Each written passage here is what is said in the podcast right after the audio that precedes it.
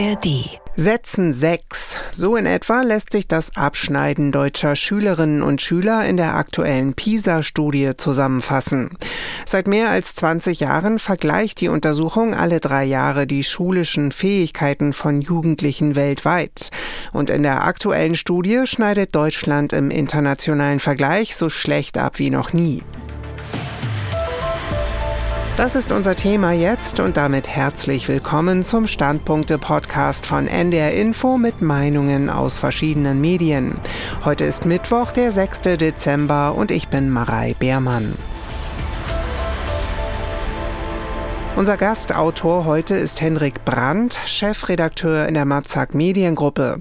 Er meint, das deutsche Bildungssystem brauche einen kompletten Neustart. Ach, wieder eine PISA-Studie mit der nächsten Ohrfeige für die Bildung im Land. Seit 23 Jahren geht das nun schon mehr oder minder so und substanziell geändert hat sich nichts. Das heißt doch, folgt man dem aktuellen Test, dann stand es noch nie so schlecht um die Qualifikation des Nachwuchses in Deutschland. Um das herauszufinden, braucht es allerdings weder PISA noch all die anderen immer auch angreifbaren Bildungsstudien. Man muss nur mal zuhören, wenn etwa Handwerksmeister oder Hochschulprofessoren über die Anfänger in ihrem jeweiligen Metier berichten. Wissen? Gering. Belastbarkeit? Auch. Und dazu die Erwartung, für jeden Lernschritt von außen motiviert zu werden. Ja, es gibt Ausnahmen. Das Problem ist nur, dass die immer noch als Beleg dafür herhalten müssen, dass die völlig zerfaserte, kurzsichtige und mutlose Bildungspolitik im Land doch noch irgendwie funktioniert. Nein, das tut sie nicht. Wer sich wie die deutschen Schulministerinnen und Schulminister im Spätsommer immer wieder davon überraschen lässt, wie viele Sechsjährige plötzlich vor der Tür stehen, wer immer noch keine Antwort darauf hat, dass ein erheblicher Prozentsatz von Schülerinnen und Schülern eben kein vernünftiges Deutsch mehr kann, wer nicht weiß, wie man auf diese Herausforderungen der Zeit reagiert, der macht seit Jahren seine Hausaufgaben nicht. Was hilft jetzt? Ein reiner Tisch wäre nicht schlecht. Und auf ihm die Erkenntnis, dass aus der Idee mit den 16 Ländern, die mit Kindern in Schulformen aus dem vorherigen Jahrhundert herum experimentieren, nichts mehr wird.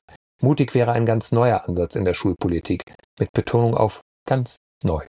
Internationale Vorbilder gibt es genug. Die Meinung von Henrik Brandt, heute NDR Info Gastautor. Bianca Schwarz aus dem ARD Hauptstadtstudio nennt drei Gründe für das schlechte Abschneiden Deutschlands, über die seit Jahren diskutiert wird.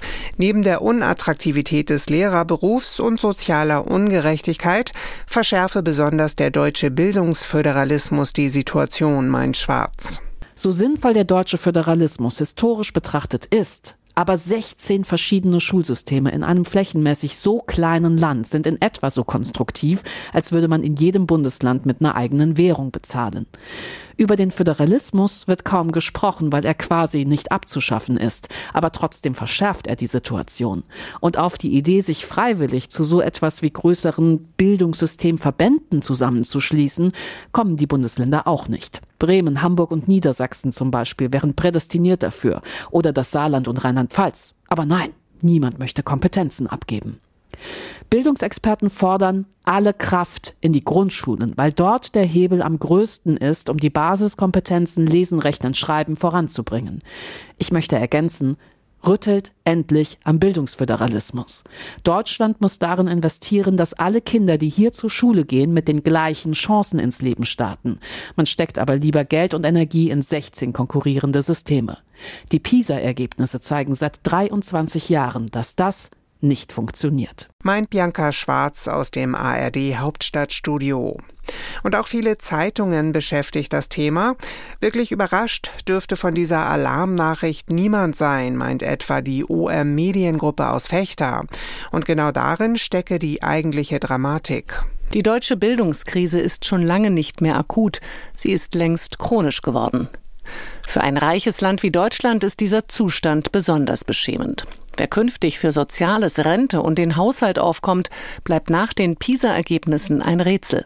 Unzählige Schüler sind angesichts ihrer von Jahr zu Jahr schlechter werdenden Kompetenzen wohl kaum interessant für den nach Fachkräften lechzenden deutschen Arbeitsmarkt. Die Süddeutsche Zeitung beklagt, dass man sich in Deutschland vor dem Hintergrund von Inflation, Krieg und Klimakrise offenbar daran gewöhnt hat, bei Bildungstests immer schlechter abzuschneiden. Die Gesellschaft kann es sich jedoch nicht leisten, wenn jedes Jahr Zehntausende junge Menschen die Schule ohne grundlegende Fähigkeiten verlassen, die man im Berufsleben benötigt. Glücklicherweise liegen in den Schubladen zahlreiche Förderprogramme, die schon einmal funktioniert haben, mit der Zeit aber aufgegeben wurden.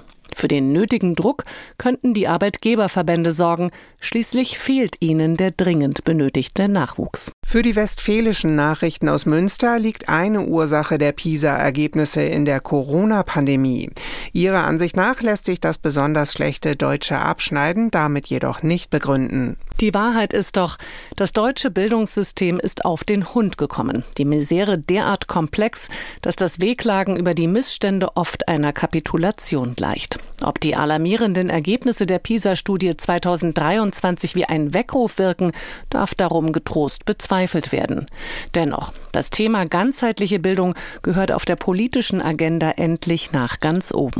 Pflichtschuldige Fensterreden und tränenreiche Klagelieder helfen niemandem. Die Rheinzeitung aus Koblenz sieht neben der Corona-Pandemie vor allem eine verfehlte Asylpolitik als Ursache. Für den zweiten Grund aber trägt allein die Politik die Verantwortung, die sogenannte Heterogenität der Schüler.